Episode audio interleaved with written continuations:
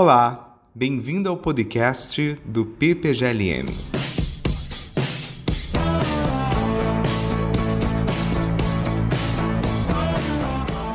No episódio de hoje, conversaremos com Sofia Stein, doutora em filosofia pela Universidade de São Paulo e professora da Universidade do Vale do Rio dos Sinos, que, no próximo ano, será pesquisadora colaboradora na USP. A Sofia foi presidente da Sociedade Brasileira de Filosofia Analítica e atualmente é presidente da Associação de Filosofia e História da Ciência do Cone. Participa também do Laboratório de Filosofia Experimental e Estudos de Cognição. As suas pesquisas versam sobre a aquisição da linguagem e a compreensão de significado, bem como teorias da percepção e a aprendizagem social desde uma perspectiva naturalizada. Hoje vamos conversar com a Sofia sobre filosofia da mente e neurociência.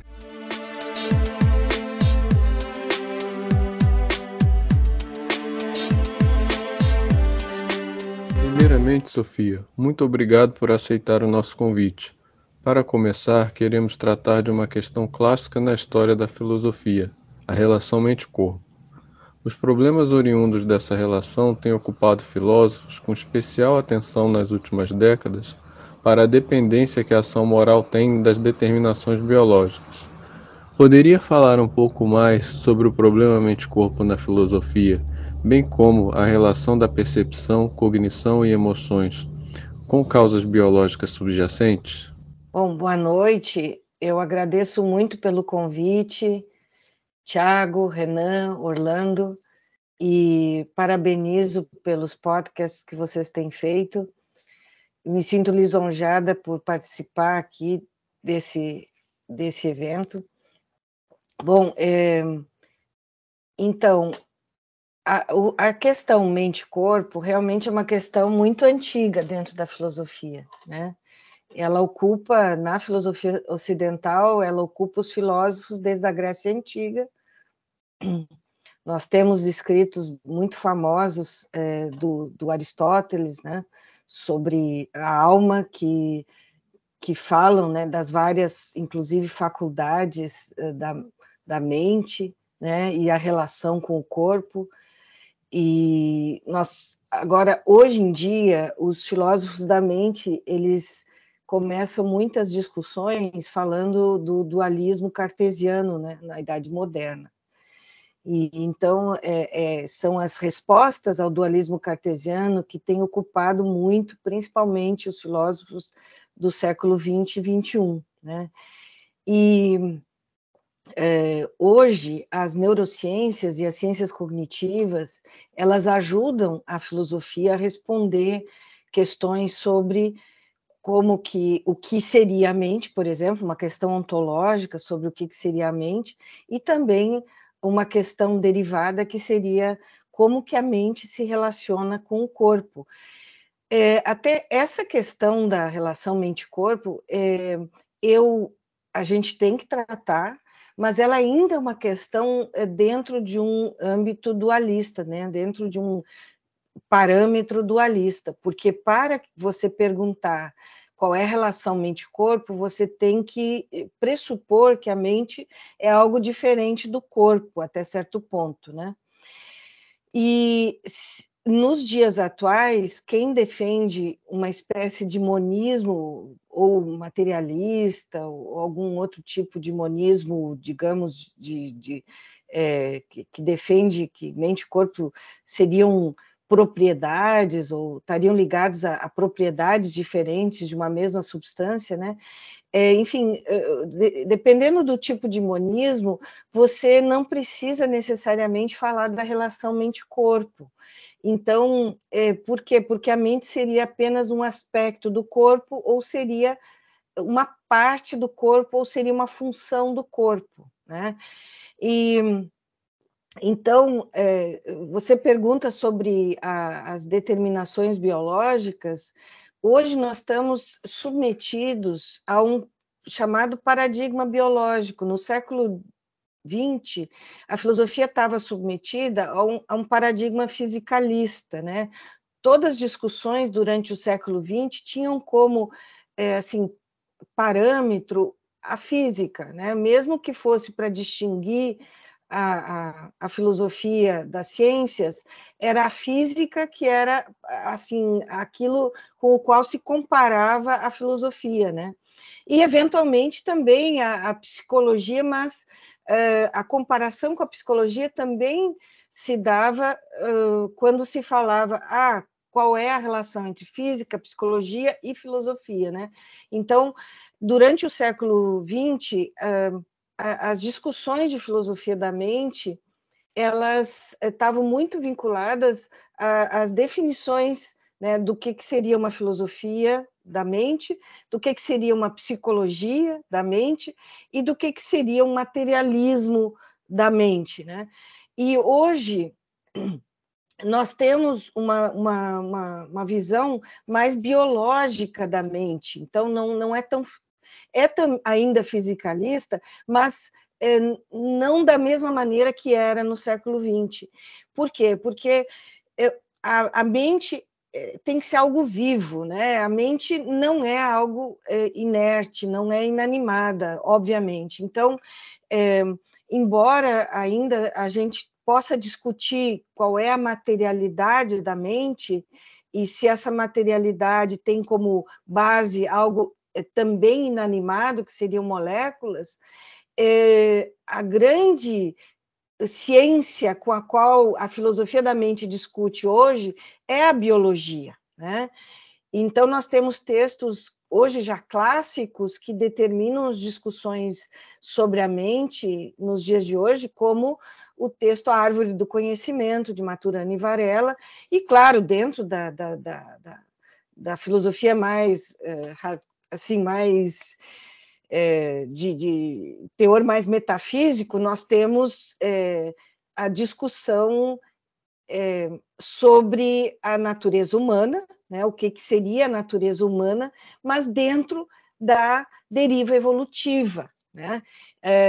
Então, mesmo quando McDowell, por exemplo, discute na escola de Pittsburgh com a Millikan né, sobre a natureza humana e sobre a natureza da mente humana, é, a, uma das referências é a biologia, né? importante referência é a biologia. Né? É, e qual a relação entre essa discussão sobre mente, corpo e percepção, cognição, emoções? Bom, então, é, vamos ver. Qual foi o grande problema do dualismo cartesiano? É, foi o, o, grande problema do dualismo cartesiano foi não conseguir explicar a relação mente-corpo, né? a interação mente-corpo. Se a mente é algo, uma substância que pode subsistir de forma independente do corpo, né? e, e, e, e era o que eh, eh, Descartes afirmava, é, quando ela se une à mente ou espírito se une ao corpo, como que ele se une ao corpo? Né? De que forma? É, claro, o Descartes, como médico, tentava explicar por meio da glândula pineal, por meio de, de, de espíritos que, que estariam presentes na corrente sanguínea. Né? Ele tenta, então, explicar como que o corpo dialoga com a mente, como é que a mente altera uh, algo no corpo, né, faz com que o corpo é, se mova e como que o corpo altera na mente algo, ou seja, como que o corpo informa a mente de que ele está sentindo dor ou que ele está ferido, etc. Né? Então havia esse problema. Descartes tentou uh, explicar, principalmente a partir da sua a tarefa como médico, mas não foi suficiente, porque nós ficamos com vários problemas derivados, como Bom, mas se a mente de fato é algo separado, independente, uma substância diferente na sua natureza do corpo, como é que a ciência, que é uma ciência é, assim que, que, que tem leis causais, né, que fala de leis causais, eh, que usa leis causais para explicar os fenômenos, como que essa, essa ciência vai explicar algo que não é parte desse mundo material causal? Como que, né? Então, a, a, a, o dualismo ele acaba sendo anticientífico, ele acaba excluindo a mente do campo daquilo que é cognoscível por meio das ciências, né, em geral. E nós ficamos com esse problema ao longo de vários séculos, e, e até hoje, na verdade, se discute como resolver se você, durante o século XX, é, se tentou, por meio da, das teorias da identidade mente-corpo, evitar o problema da relação mente-corpo, dizendo que simplesmente a mente é o corpo, ou seja, a mente é igual a alguma parte do corpo, né? Então nós teríamos apenas ali um linguajar mentalista que daria a entender eh, de uma forma um tanto ilusória que a mente é algo diferente do corpo, mas na verdade ela não é né? Ela, ela é, seria apenas quando eu digo que uma pessoa está percebendo, o que eu estou dizendo na verdade é que o corpo está percebendo, né? Que o corpo está exercendo a função da percepção. Então, quando eu digo que o que, o, que a mente está conhecendo, eu estaria dizendo apenas que o corpo está conhecendo. Então, que está ocorrendo um tipo de função corpórea que é cognitiva, né? E a mesma forma com as emoções. Então, os, os eh, defensores da teoria da identidade mente-corpo diriam quando eh, o corpo está se emocionando ou sentindo uma emoção, ele o que está acontecendo é que bom é, é isso simplesmente o corpo está se emocionando não é não é uma substância mental que está de alguma forma é, ligada ao corpo e que está, então, é, se emocionando. Seria apenas o corpo é, tendo a função ou funções fisiológicas que a gente chama emocionais. Né? Então, a, a, teoria da identidade mente-corpo, embora ela, que, que foi defendida por vários filósofos no início do século XX, embora ela tenha vários problemas, é, é, que eu a, a, sobre os quais a gente pode conversar, ela, ela criou um tipo de discussão que vem até hoje, porque é, mesmo que a gente tenha várias alternativas a uma teoria da identidade mente-corpo hoje, é, a base, a, a, ideia né, de que a, talvez a gente possa explicar a mente simplesmente como algo que é parte do corpo, essa se mantém, né? Ela se mantém. É claro que eu posso ter alguns é, defensores do reducionismo, ou seja, que acham que é, eu não preciso mais de um vocabulário mentalista, então e tenho também entre os reducionistas os eliminativistas que acham que um vocabulário mentalista, ou seja, sobre é, funções psicológicas, sobre sentir amor, sentir medo, sentir, enfim, é, é, conhecer, representar, pensar, né, representar cores, todo esse vocabulário mentalista poder, psicológico poderia ser eliminado. Então, entre os reducionistas, vocês têm os eliminativistas que acham que até o, a maneira de falar mentalista deveria ser aos poucos eliminada, e nós, aos poucos, teríamos que ficar apenas com o nosso vocabulário sobre o corpo, sobre as funções eh, fisiológicas do corpo, sobre as funções neurológicas do corpo, sobre a, a, a, a nosso discurso acerca das redes neurais, o nosso discurso as, acerca das funções cerebrais, né? E o, aí a gente já percebe por essa proposta mais radical, né, reducionista, eliminativista, como é difícil, porque até hoje isso um dos filósofos que eu estudei muito, Willard Quine, dizia, né, no final do século XX, e, e ele ainda tem razão, né?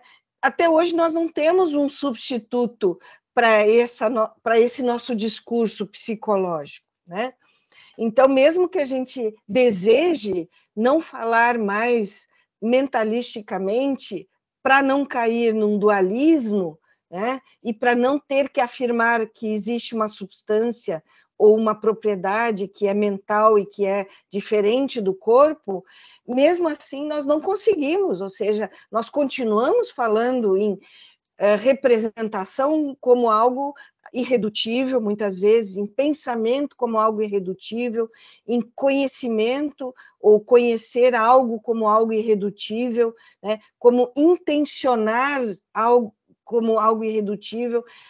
Irredutível no seguinte sentido: eu não consigo achar uma correlação exata entre a, a, as redes neurais né, e essas atividades, essas funções mentais que eu, que eu, que eu, denomino de funções mentais. Né? E até hoje, embora os neurocientistas, com os seus instrumentos, né, e os cientistas da cognição, com os seus instrumentos, já tenham tentado fazer mapas, tenham feito, né, tenham feito mapas é, do cérebro apontando para locais onde aconteceria a percepção, a percepção visual, a cognição, né, no córtex pré-frontal, as emoções, né, no sistema límbico. É, embora existam mapas do cérebro, né, do sistema neurológico, e colocando ali as funções mentais, é, não é possível, do ponto de vista filosófico, dizer que isso é, levou a uma espécie de eliminação né, da, nossa, da nossa descrição psicológica da, das funções mentais. Né? E então, assim, eh, vocês ainda eh, perguntam sobre as causas, as causas biológicas subjacentes né, da percepção, da cognição e das emoções. Então, além desses problemas filosóficos que às vezes se faz de um ponto de vista quase atemporal, nós temos que pensar é, essas funções mentais humanas também do ponto de vista evolutivo. Né? Isso é novo, isso é uma perspectiva que a gente chama uma perspectiva naturalizada da reflexão filosófica e da reflexão da filosofia da mente. Então, é, não é só o materialismo e a biologia que nos impõe uma, uma tentativa de superação do dualismo cartesiano, é também a evolução biológica que se conhece mais e mais aos poucos por meio da paleontologia, da arqueologia, é, né, das novas ciências é, da biologia. Essas, essas novas ciências que, que nos, nos apontam assim verdades sobre a nossa evolução biológica de milhões de anos, elas também dizem para nós que é mais provável que a mente não seja algo, é, não seja uma substância separada do corpo, mas seja algo que participa do corpo, né? É, e aí nós temos, como eu já disse, vários tipos de monismos ou dualismos de propriedades que dá para defender. Existem hoje alguns físicos quânticos que defendem que a mente é, pode ser definida como um tipo de participação na matéria, como, é, como alguns outros fenômenos quânticos, né? E existem alguns que tentam ainda acompanhar Aristóteles com um tipo de, de, de monismo interacionista, onde mente e corpo seriam é, partes de uma mesma substância, mas partes irredutíveis, né, uma a outra, né? E nós temos também o monismo neutro do, do Bertrand Russell, que eu gosto bastante, e que diz que a mente seria um aspecto, assim, ela seria explicável por meio da ciência, que explica também o corpo, mas ela, elas seriam um conjunto de, de funções ou aspectos que não seriam idênticos às funções e aspectos físicos, né? E a, o, o David Chalmers é um que, durante algum tempo, nos anos 90, uh, defendeu o, o, monismo neutro e chamou esse monismo neutro de dualismo de propriedades. Mas eu não concordo com alguns intérpretes do monismo neutro que acham que ele cai numa um solipsismo ou numa metafísica solipsista, né? Aí eu não acompanho as interpretações que foram feitas do, do Bertrand Russell. Então, e nós podemos, claro, também ser mais radicais e, e e tentar é, trabalhar com a mente como algo emergente, mas algo que, que é uma função simplesmente, uma função do corpo, né? Claro, aí novamente tem algumas uh, posições uh, divergentes.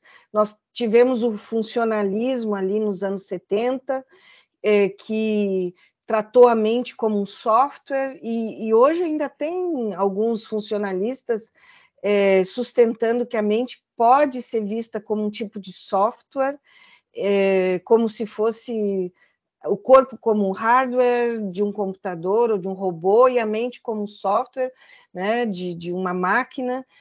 É, mas eu não gostaria de ver dessa maneira. Então, a, a, ver a mente como algo emergente, como uma função do corpo, do meu ponto de vista, não deveria ser vi, é, ver a mente como um software, simplesmente. Né? Então, não acompanho plenamente a posição funcionalista é, dos anos 70 né, do Hillary Putnam e de outros ali da, da, do MIT. Mas eu acho que mesmo assim a ideia de função, da mente como função e dos fenômenos mentais como percepção, cognição, emoções, como funções do corpo é algo interessante, né? A partir do ponto de vista evolucionista e também a partir desse paradigma da biologia, né? que a, a, a, o termo função é um termo biológico, é um termo técnico da biologia. A Ruth Millikan, que é uma das é, assim, descendentes ali da, da escola de Pittsburgh, ela, nos seus trabalhos, mostra sempre por meio da teleossemântica, da biosemântica, como o termo função ajuda a explicar até a noção de significado, né? ajuda a explicar noções é, mentais e noções de uh, semânticas, né? Então, é, eu concordo, ou seja, que a, a, existem causas biológicas das funções mentais, ou seja, nem, nem seriam causas biológicas, a, as funções mentais seriam fenômenos biológicos, seriam funções biológicas. Essa seria a minha posição. Um tema ao qual você se dedica é a aquisição da linguagem, ação e julgamentos morais em diálogo com as ciências cognitivas. Sofia, desde uma perspectiva naturalizada, qual o papel da filosofia diante do progresso das neurociências em temas como a própria aquisição da linguagem e a compreensão do significado de frases?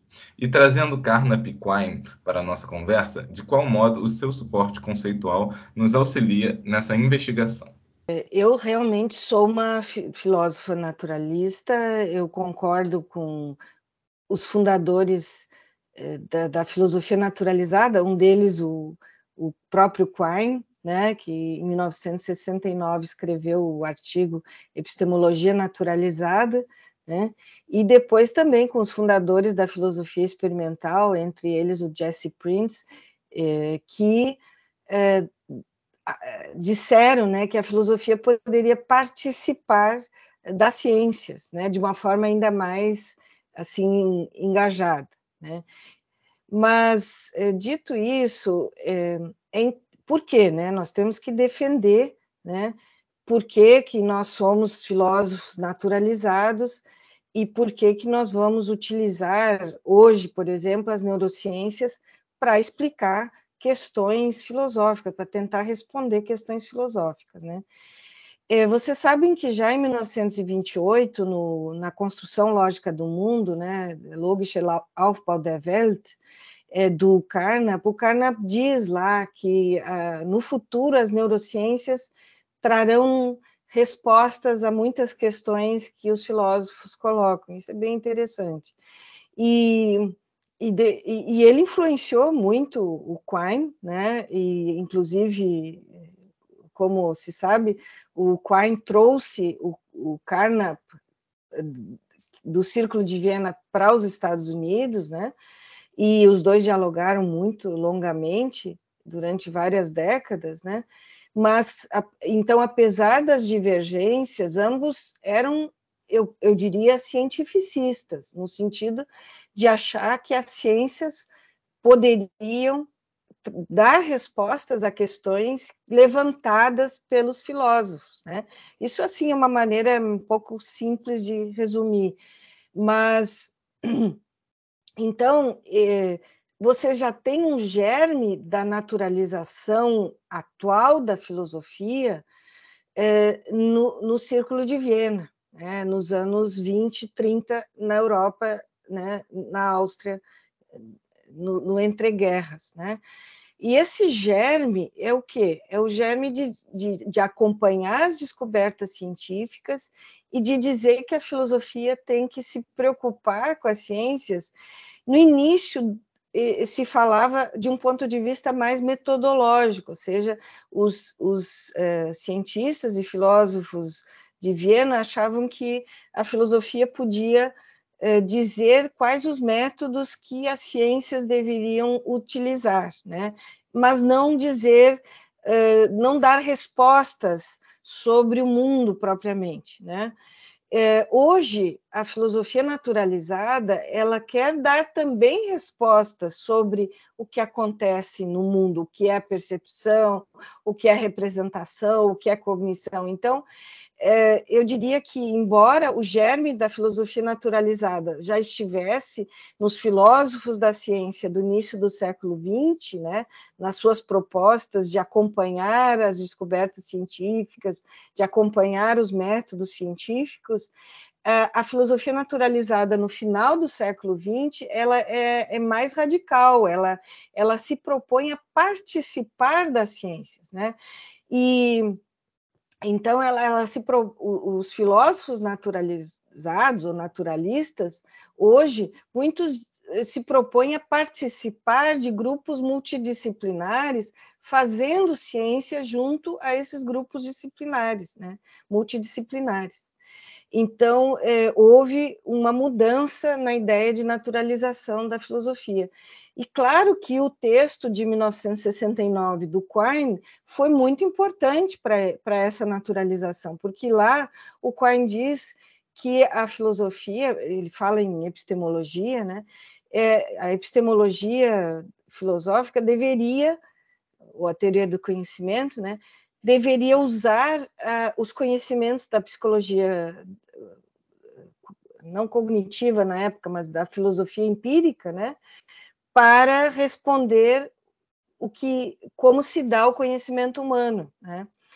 E é claro que o Quine já faz a pergunta de um ponto de vista naturalizado, ou seja, como se dá o conhecimento humano? Alguns, né, eh, muitos epistemólogos atuais, eh, mais eh, metafísicos, não concordariam com a própria pergunta, porque o Quine está procurando pela origem do conhecimento, uma origem ontogenética do conhecimento, uma origem, assim, perguntando como que o conhecimento se desenvolve no ser humano já eh, eh, a partir da sua infância até a idade adulta. Então, a pergunta quainiana está muito próxima da pergunta de uma psicologia cognitiva, né? É, e do, de uma psicologia do desenvolvimento, assim como a de Piaget, ou Vygotsky, né, e hoje de outros pesquisadores como a, a Susan Carey, que perguntam justamente pela origem ontogenética do conhecimento, né? E claro, e, e aí o, fica assim essencial pensar como que as ciências ajudam a responder. Né? O Quine falava muito em psicologia empírica, falava muito em behaviorismo, ele era colega do Skinner em Harvard, é, do, do, influente behaviorista, né, psicólogo Skinner em Harvard, e ele assimilou bastante as ideias do Skinner quando ele é, propõe a sua epistemologia naturalizada e quando ele também propõe a sua noção de, de, de estímulos meaning, né, a sua noção reformulada de significado é, no, no Palavra e Objeto, de 1960. Então, o, o Quine, ele usa muito a, a ideia a behaviorista de ciência, mas hoje a gente expandiu, ou seja, os filósofos naturalistas atuais utilizam todas as ciências à, à mão para responder questões filosóficas. E não só isso, é, muitos é, cientistas, muitos filósofos, como Jesse Prince uh, e os seus colegas ali de Nova York, e, e, e, mesmo alguns que estão em Pittsburgh nesse momento, eles, eles fazem questionários, eles se propõem, por exemplo, a, a perguntar sobre moral para pessoas do mundo inteiro por meio de questionários e perguntar como que elas reagem a dilemas morais, né? Tentando ver eh, se elas são utilitaristas nas suas decisões morais, se elas são é, deonto, se as pessoas são utilizam princípios, né? Então, se o, se o filósofo é, da moral deontológico teria mais razão ou menos razão quando descreve as pessoas utilizando princípios morais nas suas decisões morais, né? Como é, no, nos trolley problems, né? Que que são bem conhecidos, em que a pessoa teria que decidir se, se ela, é, enfim, mata uma pessoa ou cinco, o que, que ela deveria fazer, ou seja, se ela, né, é, então, assim, é, os filósofos naturalistas, eles se engajam hoje, inclusive, nos, nos testes experimentais, né, ou dentro de laboratórios, junto a neurocientistas e outros psicólogos, linguistas, ou fora de laboratório, usando questionários, testes, né? Eu já fui, assim, é, desafiada, porque já me disseram que o que eu faço dentro do laboratório de filosofia experimental e estudos da cognição, usando eletroencefalografia, é, que não seria propriamente uma filosofia experimental, porque a filosofia experimental mais básica, é, assim, mais é, que foi criada nos Estados Unidos, ela, ela usa questionários, né? Então, ela usaria questionários, né? É, mas uh, um, Macherry um desses que, que hoje tem feito uh, muita pesquisa nessa área de filosofia experimental, o Edward Macherry, mas é, não é, eu não, não vejo que nós devemos limitar é, a filosofia experimental a questionários. Né? Então, eu considero que quando nós colocamos um, uma touca de eletroencefalografia em alguém e, e, e colocamos frases né, né numa tela para medir as reações da pessoa a frases verdadeiras e falsas, é, isso também é um tipo de filosofia experimental, porque ela nos dá dados para pensar a questão da compreensão do significado de frases, né? E da reação das pessoas, por exemplo, a frases que são falsas, né?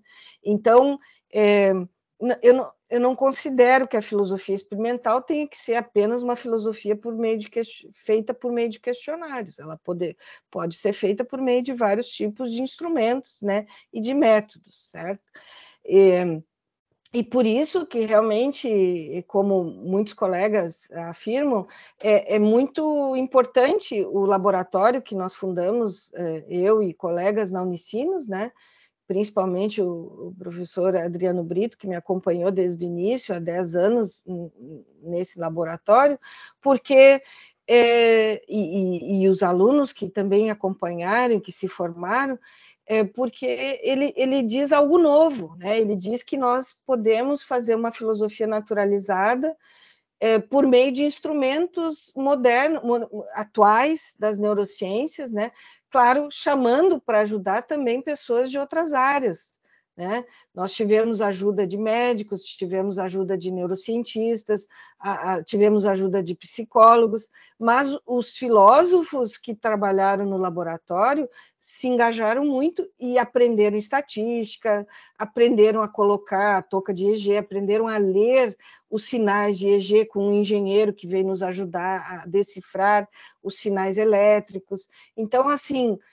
É, o que a gente consegue hoje é, é entender, por exemplo, a, a, os sinais padrão do cérebro quando uma pessoa está compreendendo uma frase. Né? É, não é tanto assim, sabe? O que a gente aprende quando faz essa filosofia numa área multidisciplinar é que na verdade, a ciência não nos dá a resposta. Isso é uma descoberta muito importante. Então, para quem confia na ciência, a ciência não nos dá a resposta.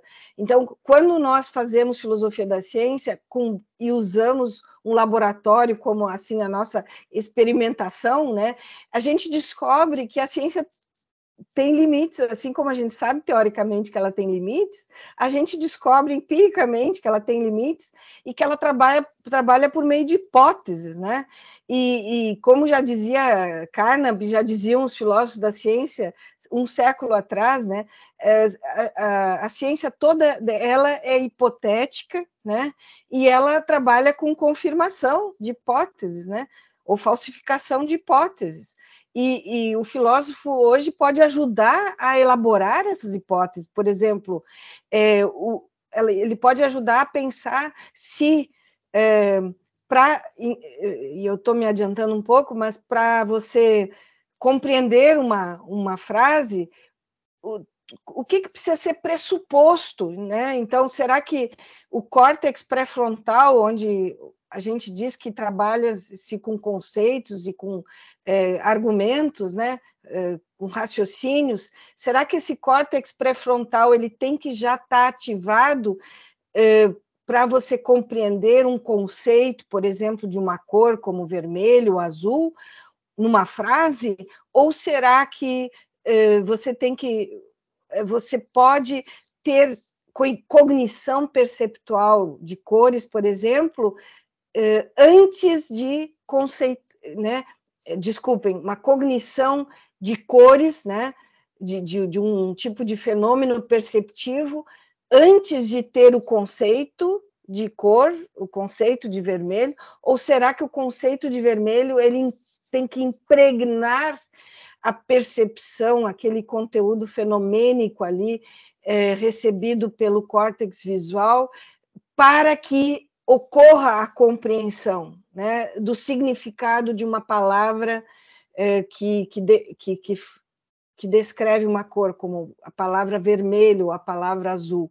Percebe? Então, assim, essas, essas perguntas sobre a impregnação conceitual das percepções de cores ou de outros fenômenos perceptivos, ela, ela pode ser, a, a sua resposta pode ser não completamente alcançada, mas pode se aju ser ajudada, né? A sua resposta pode ganhar auxílio eh, por meio desses experimentos, como experimentos de EEG, como experimentos por meio de ressonância magnética funcional, né?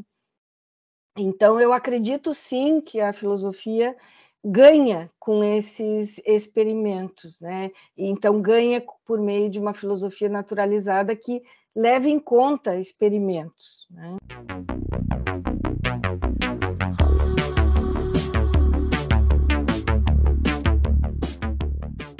Então, é, em que medida as investigações neurocientíficas guardam uma relação necessária com o confiabilismo? Isto é, como uma forma de explicação causal da aquisição de conhecimento, pode ajudar a compreender como a responsividade intencional humana se difere de responsividades automáticas, como a de um termostato a uma mudança de temperatura. As respostas a essas questões devem ser propriamente filosóficas? É, eu acho que sim, Orlando. Eu não tenho a resposta, mas, por exemplo, é, existem hoje os pesquisadores é, que, que falam muito em simulação automática, né?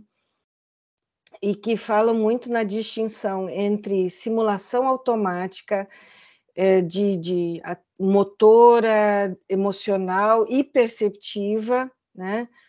É, e uh, é, não se não, alguns fenômenos mentais que não são automáticos, que exigem raciocínios que o, nós diríamos que são lógicos, né? É, bom, o que que os, os defensores como Galese e outros de, da simulação automática sustentam? Que muitas coisas que nós sabemos sobre o nosso meio e que nós sabemos sobre outras pessoas, né, até sobre o que as outras pessoas estão sentindo, pensando, é, não, não precisam passar por um raciocínio nosso. Então, traduzindo para alguns termos que tu utilizaste, nós poderíamos confiar, é, ou nós confiamos quase, automaticamente também de que nós sabemos muitas coisas sobre o mundo e sobre as outras pessoas, sem que isso passe por um, um tipo de raciocínio lógico, um raciocínio conceitual e lógico é, e consciente, claro, consciente, né? É, então, é, até que então as neurociências elas estão ajudando a identificar a diferença entre uma cognição automática, que não seria consciente, mas que nos traria informação sobre o mundo e sobre os outros, né? e uma, um tipo de cognição não é, um tipo de cognição consciente, né? que passa por, é, por, pela, pela, pelo, por um raciocínio lógico consciente. Né? É, tu falaste em confiabilismo. É, na verdade, é, nós não. Bom, os filósofos não naturalistas vão acusar tanto Quine quanto outros filósofos, como eu próprio, né, de, de não. É,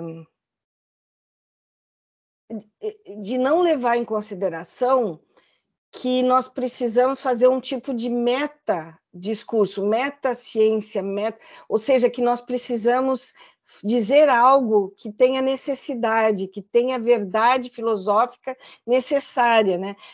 No sentido, nós temos que provar filosoficamente que é, é, corre, é, é correto né, acreditar no que nós estamos percebendo, né? O, é correto acreditar, é confiável acreditar é, naquilo que nós estamos pensando sobre as mentes alheias. Né? Então, a filosofia, segundo a epistemologia não naturalizada, ela teria que dar uma garantia, talvez não última, mas uma garantia razoável, né, acerca dos nossos juízos é, de cognição, né, os nossos juízos é, de conhecimento e a, o naturalismo não faria isso. Então, a acusação né, dos não naturalistas ao, aos naturalistas é de que os naturalistas não garantem os juízos de conhecimento, eles não dão uma garantia aos juízos de conhecimento.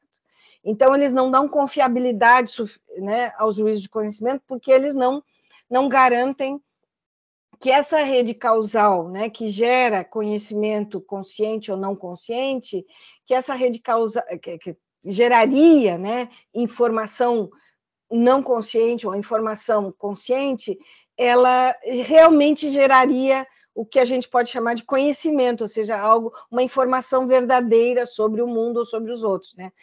O que que o naturalista responde? O naturalista responde que uh, não há uma garantia última, né? É o que Quine diz ali já na epistemologia naturalizada, né?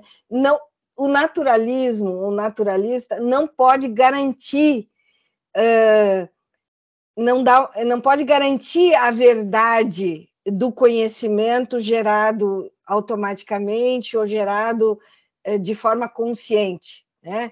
Então, a, a garantia seria, uh, seja, a crença, ela teria outras garantias, né? que seria propriamente aquilo que o, o, biológico garante. Então, assim, qual a garantia de que eu automaticamente é, saiba é, que outros estão sofrendo, por exemplo, ou que outros estão felizes? Qual a garantia? É a minha biologia, ou seja, meu corpo, meu corpo que automaticamente, por meio da leitura de faces, sabe que é, o outro sorridente, a face sorridente, demonstra que a outra pessoa está feliz, tá? Ou é, o meu raciocínio mais consciente pode chegar à conclusão que ele está feliz porque é, estamos é, jantando e tomando um excelente vinho, então é isso que está causando a felicidade né, na pessoa que está à minha frente. É, é, eu posso chegar por meio de uma inferência a essa conclusão, né? De que a felicidade se deve, do outro se deve a uma excelente mesa servida, né? É, Então, tanto o, a reação mais automática à face, ao sorriso, quanto a reação mais consciente, é, por meio de raciocínio, né, uh, elas não, não têm uma garantia última da, da sua verdade, né? Ou seja, a crença na felicidade alheia, ou a crença de, na causa da felicidade, elas não têm uma garantia, é, é, não, na verdade, é, metafísica, ou seja, não tem uma garantia uh, lógica no sentido de, bom, existe um princípio que vai garantir né, é, que, que, que, que essas informações sejam verdadeiras. Qual é a garantia? A garantia são os sinais né, que chegam e a, a, a, a decodificação desses sinais por meio do meu corpo ou por meio das minhas faculdades é, que a gente chama racionais, né? Então, garantia última não há, né? E esse é o grande problema, segundo o, os não naturalistas, esse é o grande problema do naturalismo, que não dá uma garantia última para a verdade dos nossos juízos de conhecimento. Em um artigo de 2016, você nos coloca a questão sobre como a teoria da mente e a cognição moral interagem. Por teoria da mente, estava chamando a capacidade de atribuir estados mentais representacionais a outras pessoas, tais como crenças e desejos, e de explicar e predizer comportamentos levando em consideração o modo como esses estados mentais comumente interagem.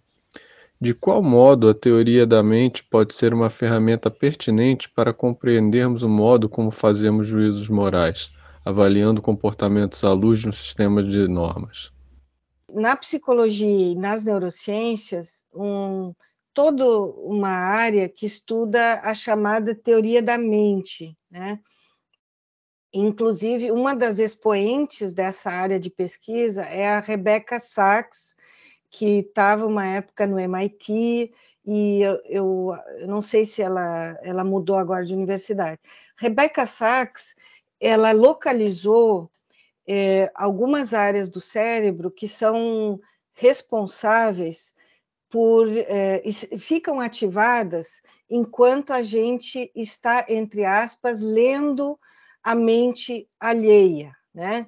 É, ou seja, a gente está é, deduzindo, eu não sei se a palavra dedução seria melhor, mas a gente está concluindo sobre o que, que as outras pessoas estão pensando, né? E é, é, a teoria da mente é abreviada por TOM, né? T-O-M. É, e hoje tem, tem várias é, diferentes vertentes dessa teoria da mente, que é uma, é uma assim, é, é um tipo de tese sobre como a gente pensa a mente alheia, né? Mas vejam, é, a, a, a, nós hoje é, todos os neurocientistas concordariam em dizer que é, nós sabemos o que outras pessoas estão pensando até certo ponto de forma automática, ou seja, nós estamos biologicamente predispostos, inatamente, geneticamente predispostos a saber o que outras pessoas estão sentindo e pensando. Né? É óbvio que a gente não consegue é, ler no sentido literal da palavra a mente dos outros, mas até certo ponto a gente consegue. Né? Por quê? Por causa da situação em que a gente se encontra e por causa é, da maneira como os outros se comportam na situação e como eles é, a, o, o, rosto, as faces é, se, se, se movem. Né? Nós somos exímios leitores de faces. O Darwin já dizia isso, né? É, mais, quase dois séculos atrás, um século e meio atrás. Né? Ele, ele dizia que nós somos exímios leitores de faces e geneticamente determinados a ler faces uma informação importante é de que a maior parte do nosso sistema nervoso se desenvolveu para ler faces, né? Então, como diz um famoso biólogo, o Robin Dunbar, ali no final do século XX, nós é, o nosso sistema neurológico se desenvolveu em grande parte para reagir socialmente uh, às faces alheias, né? As emoções e as etc alheias, né? E então isso isso mostra o que é a, a filosofia naturalizada. A biologia explica que o nosso sistema neurológico foi preparado, né, ao longo de milhares de anos de evolução para ler a mente dos outros. E quanto mais a sociedade crescia, mais nós precisamos de é, córtex cerebral para sinapses que permitem leituras mais e mais acuradas das faces dos outros, né? Nós precisamos saber, assim, cada vez mais o que uma multidão está sentindo ou pensando, porque nós temos relação com mais e mais pessoas todos os dias. Então, a nossa. Isso é muito interessante, isso a Rebecca Sachs também enfatiza. Uh, as nossas, uh, a nossa, o nosso cérebro, ele está.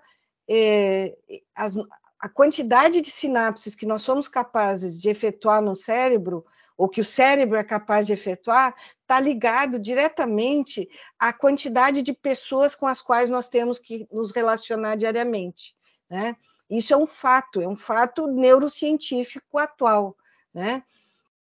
E a teoria da mente é, é muito interessante porque ela é uma teoria da mente que é usada pela biologia, que é usada pela, pela psicologia, e ela nos diz que a certa altura, além de nós termos que ler as faces dos outros, nós também começamos a ler a mente dos outros, né? E nós, te, nós começamos a ser seres que conseguimos atribuir pensamentos aos outros, pensamentos verdadeiros e pensamentos falsos, né? E por meio de experimentos é possível determinar, inclusive, a idade em que as crianças começam a fazer isso, porque as crianças não nascem sabendo atribuir, por exemplo, pensamentos falsos aos outros, elas são, entre aspas, ingênuas até quatro anos de idade, né? É só com, com é, com seis anos de idade que as crianças realmente são capazes de atribuir pensamentos falsos aos outros. Então, elas são capazes de ter o que a gente chama de pensamento, de raciocínio maquiavélico, porque é o raciocínio que é, pode levar a, a enganar aos outros. Você pode é, enganar, por exemplo, guardar um dinheiro numa gaveta, né? E mostrar para uma pessoa que o dinheiro está naquela gaveta, né? E depois trocar o dinheiro de gaveta, mas a pessoa vai achar que o dinheiro está naquela gaveta A e não na gaveta B, onde você recolocou o dinheiro. Então você e você sabe que a pessoa está enganada. Então é, é só com seis anos que a criança consegue realmente é, atribuir pensamentos falsos e também enganar os outros, atribuindo pensamentos falsos aos outros, né? E isso é uma capacidade biológica, herdada, né? geneticamente determinada do, do sistema nervoso, né? que está ligada à nossa capacidade é, social de é, ler faces e de a, atribuir emoções, etc. Né? Então, claro, as duas coisas não são a mesma coisa, mas são é, próximos. Tá? Nós somos capazes de ler faces e nós somos capazes de ler a mente e de é, também somos capazes de atribuir pensamentos verdadeiros e falsos. Né? E vejam, a biologia e as neurociências explicam isso, né? E e, e, e, explicam esse um, um, certo automatismo que nós temos é, ao fazer isso, né? Ao fazer isso, tá? E é por isso também que a leitura de mentes, né? É, essa leitura de mentes que é descrita pela, pela, por, por, essa teoria da mente, ela explica até certo ponto juízos morais, porque é, aos seis anos, e tem alguns vídeos, etc., explicando isso também, além dos artigos que eu escrevi com o meu aluno, o Ricardo Pereira, é, é, é explicado também que até aos seis anos, né, a criança não só consegue ludibriar os outros, né, atribuindo pensamentos falsos aos outros e atuando de forma a, a, criar pensamentos falsos nos outros, mas a criança também é, é capaz de julgar moralmente eh, os outros. Em que sentido?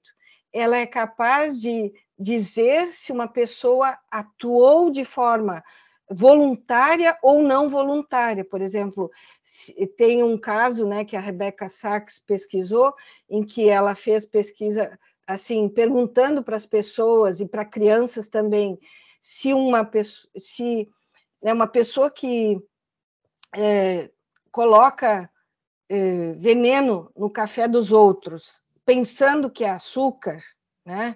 Se essa pessoa é responsável pela morte da pessoa que tomou o veneno no, com o café, né? E na maioria dos casos, as pessoas atenuam a responsabilidade pela morte de quem morreu com veneno, né? Se é, é, se é, é, né, se é fato, né, que a pessoa que colocou o pó branco não sabia que era veneno. Se a pessoa que colocou o pó branco no café não sabia que o pó branco era veneno, achava que era açúcar. Ou seja, ela tinha uma crença falsa sobre o pó branco.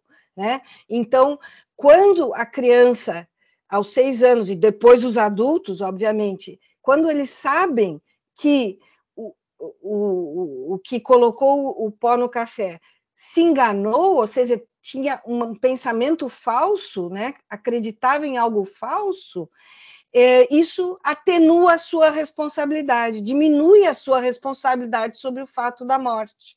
Né? Então, é, isso também é um julgamento bastante natural. A maioria das pessoas a, a, a avalia dessa maneira. Né? Embora alguns avaliem um pouquinho diferente, a maioria avalia assim.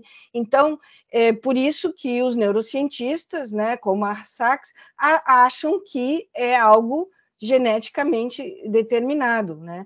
que não se manifesta antes dos seis anos. Né? Então, vejam por que, que é possível relacionar a teoria da mente com a cognição moral, é por isso.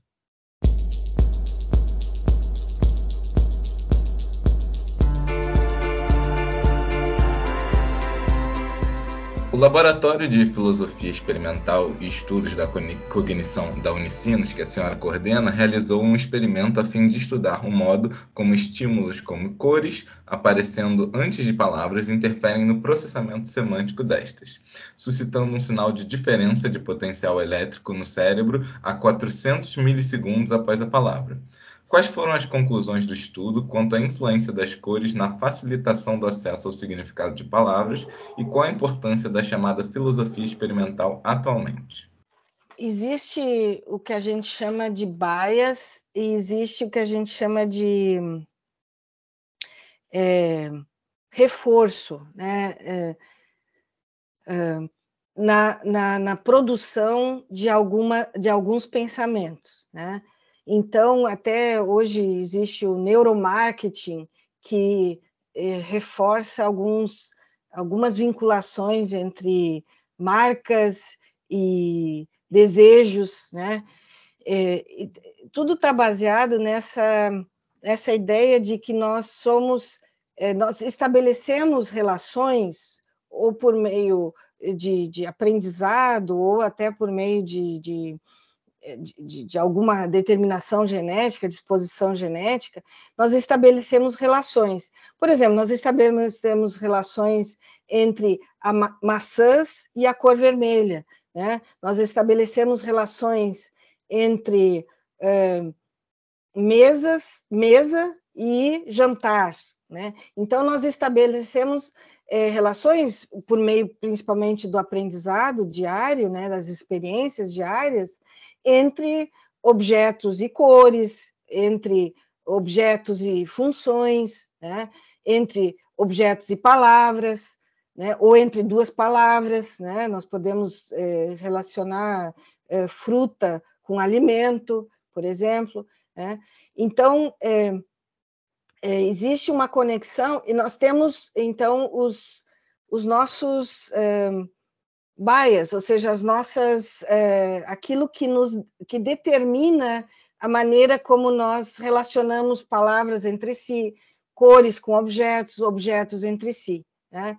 E, e, e isso pode ser usado, ou seja, então, quando nós eh, a, a eletroencefalografia usada nas ciências cognitivas e nas neurociências, ela, ela tem algumas funções que eh, parecem complexas, mas na verdade são bastante simples, né?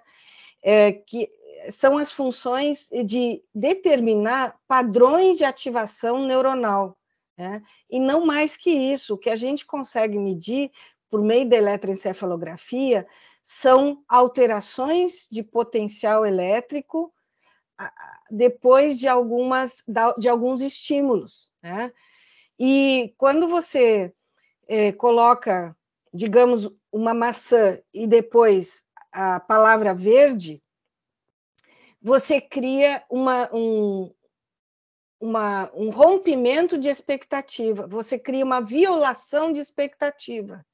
E a violação de expectativa, ela gera uma diferença de potencial elétrico maior do que quando a expectativa é satisfeita. Quando você coloca uma maçã e depois a palavra vermelho, ou uma maçã e depois a cor vermelha. Né? coloca uma maçã sem cor e depois a cor vermelha. Então, o que a eletroencefalografia, na pesquisa, né, não no, no hospital, mas na pesquisa faz, ela, ela tenta determinar diferenças de potenciais elétricos é, quando há um rompimento, uma violação de expectativa né, do nosso hoje chamado cérebro bayesiano. Né? O nosso, eh, uma das teorias mais recentes sobre o cérebro humano é a teoria do cérebro bayesiano, que Andy Clark sustenta, que, que o Howe, lá na, na, na Austrália, sustenta, né? e, e outros é, cientistas hoje estão defendendo. Né? A, a teoria do cérebro bayesiano, ela afirma que nós estamos sempre antecipando o que nós vamos perceber, né? E, e nós estamos sempre antecipando por meio de evidências passadas, experiências passadas, né? A gente faz um tipo de média é, de, das experiências passadas e cria um tipo de previsão do futuro, né? Então, com base nas experiências passadas, nós criamos uma previsão do futuro, e, é, e nós, então, constantemente estamos antecipando o que nós vamos perceber.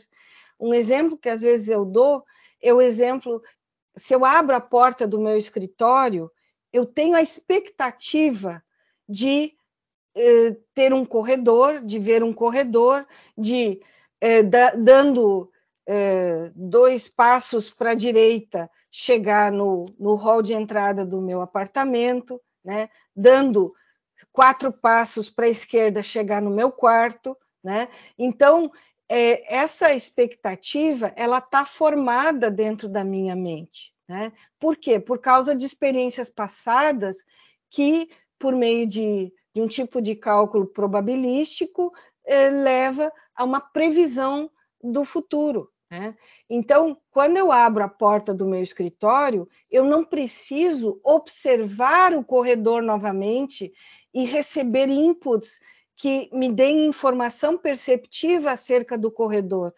Eu já tenho armazenadas informações que antecipam o que eu vou ver.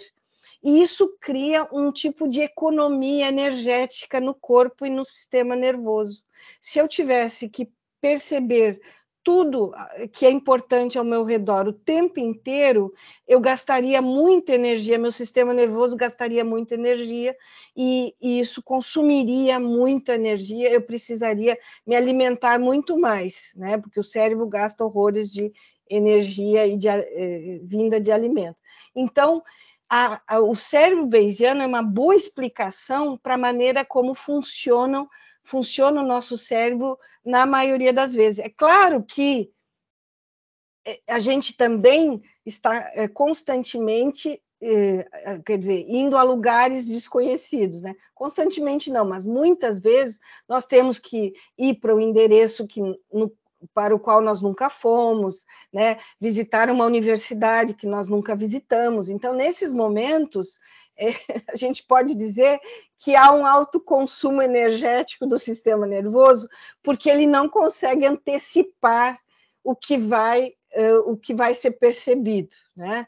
É, então é isso, ou seja, nós conseguimos, por meio do, dos sinais de EEG, fazendo testes, eh, dando, gerando estímulos, relacionando dois tipos de estímulos entre si, identificar reações, eh, sinais eh, padrão né, no cérebro, como o sinal a 400 milissegundos, diferença de potencial a 400 milissegundos é, de uma palavra que sucede a uma cor, e com isso nós conseguimos é, entender melhor o funcionamento do cérebro e também as relações de significado entre percepção e palavra, né?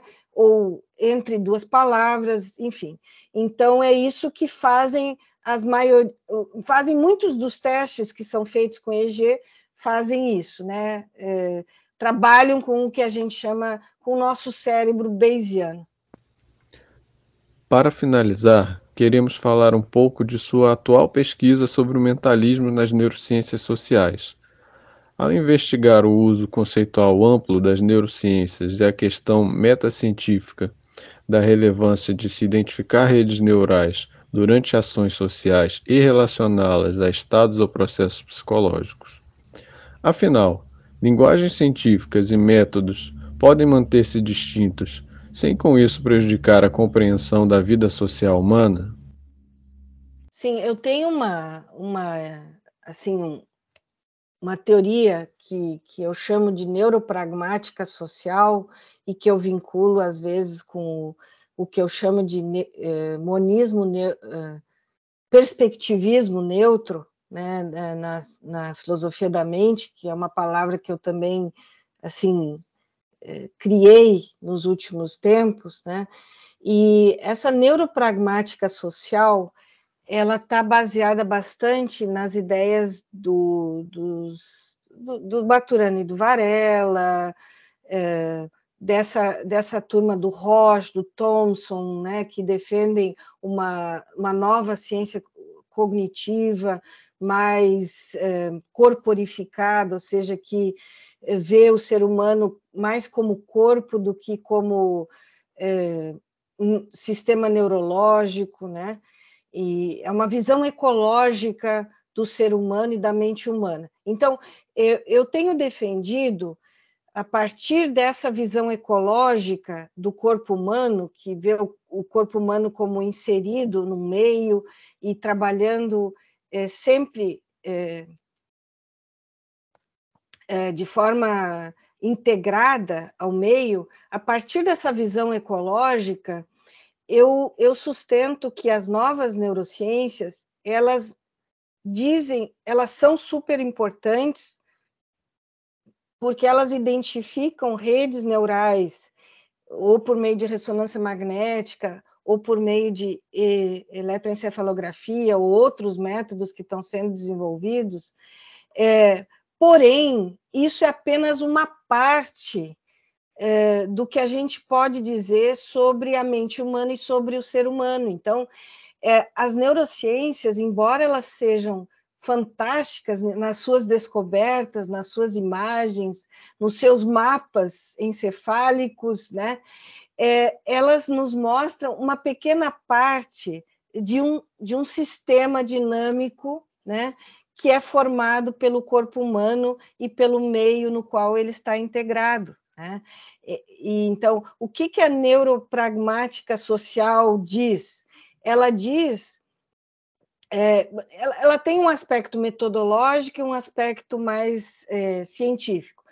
De um ponto mais metodológico, ela diz que as neurociências e a, a neurologia explicam um pequeno pedaço de um sistema dinâmico complexo no qual está o corpo humano e no qual o corpo humano está agindo. Então, as ativações neuronais são apenas um pedaço de um sistema dinâmico complexo, tá?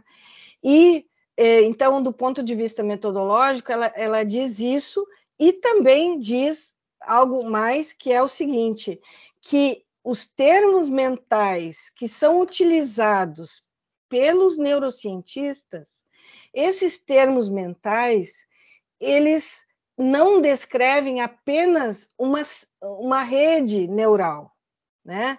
Eles descrevem um processo no, é, ou seja, o corpo agindo no mundo. Então, quando o corpo, por exemplo, está assustado, né?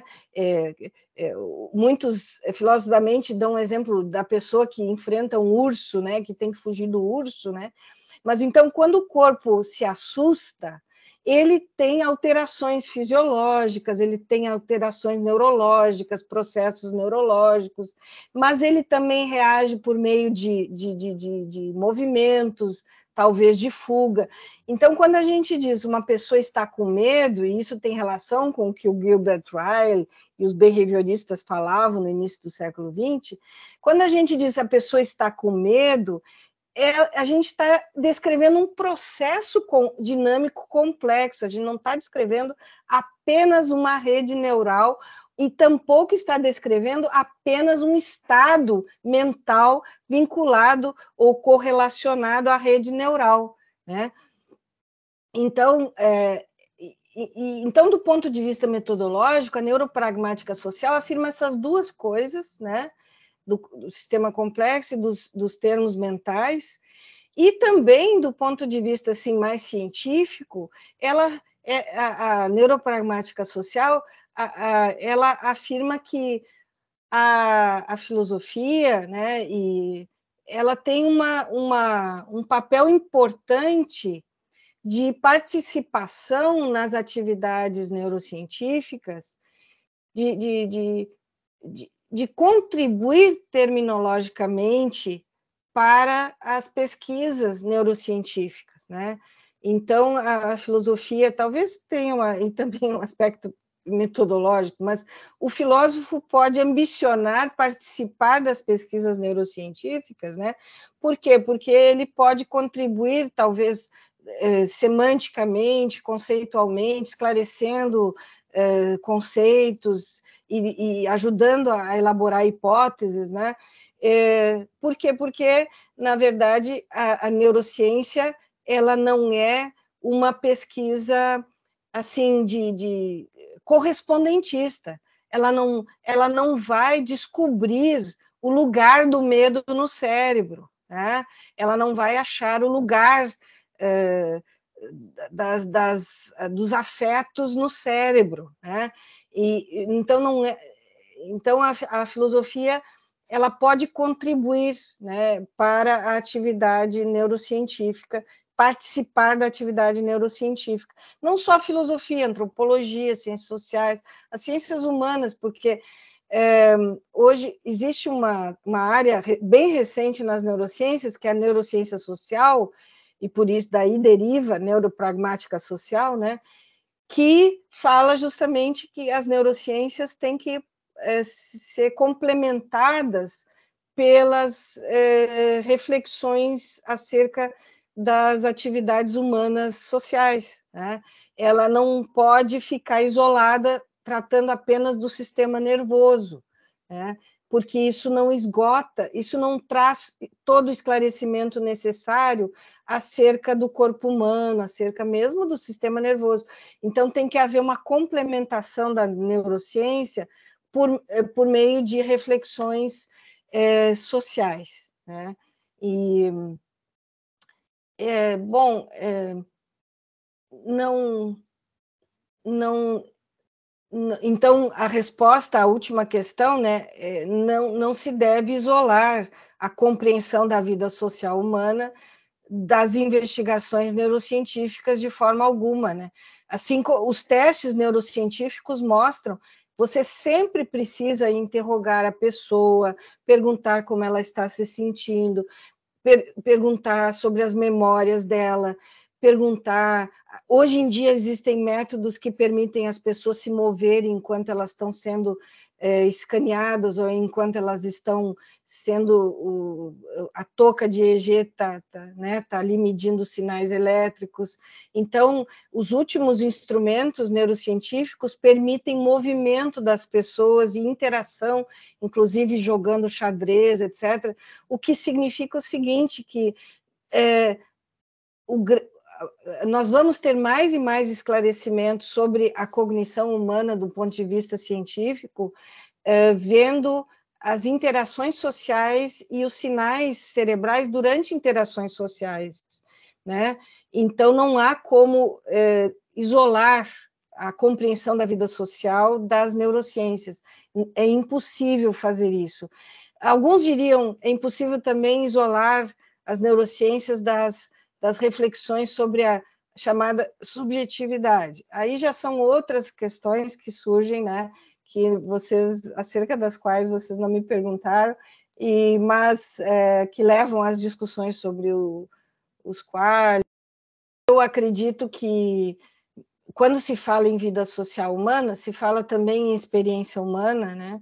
E ali, então, e a gente pode é, explicar também cientificamente as experiências humanas, embora exista sempre a perspectiva de primeira pessoa, que, que é fundamental e que é indispensável, mesmo quando se está fazendo neurociência ou neuropragmática social.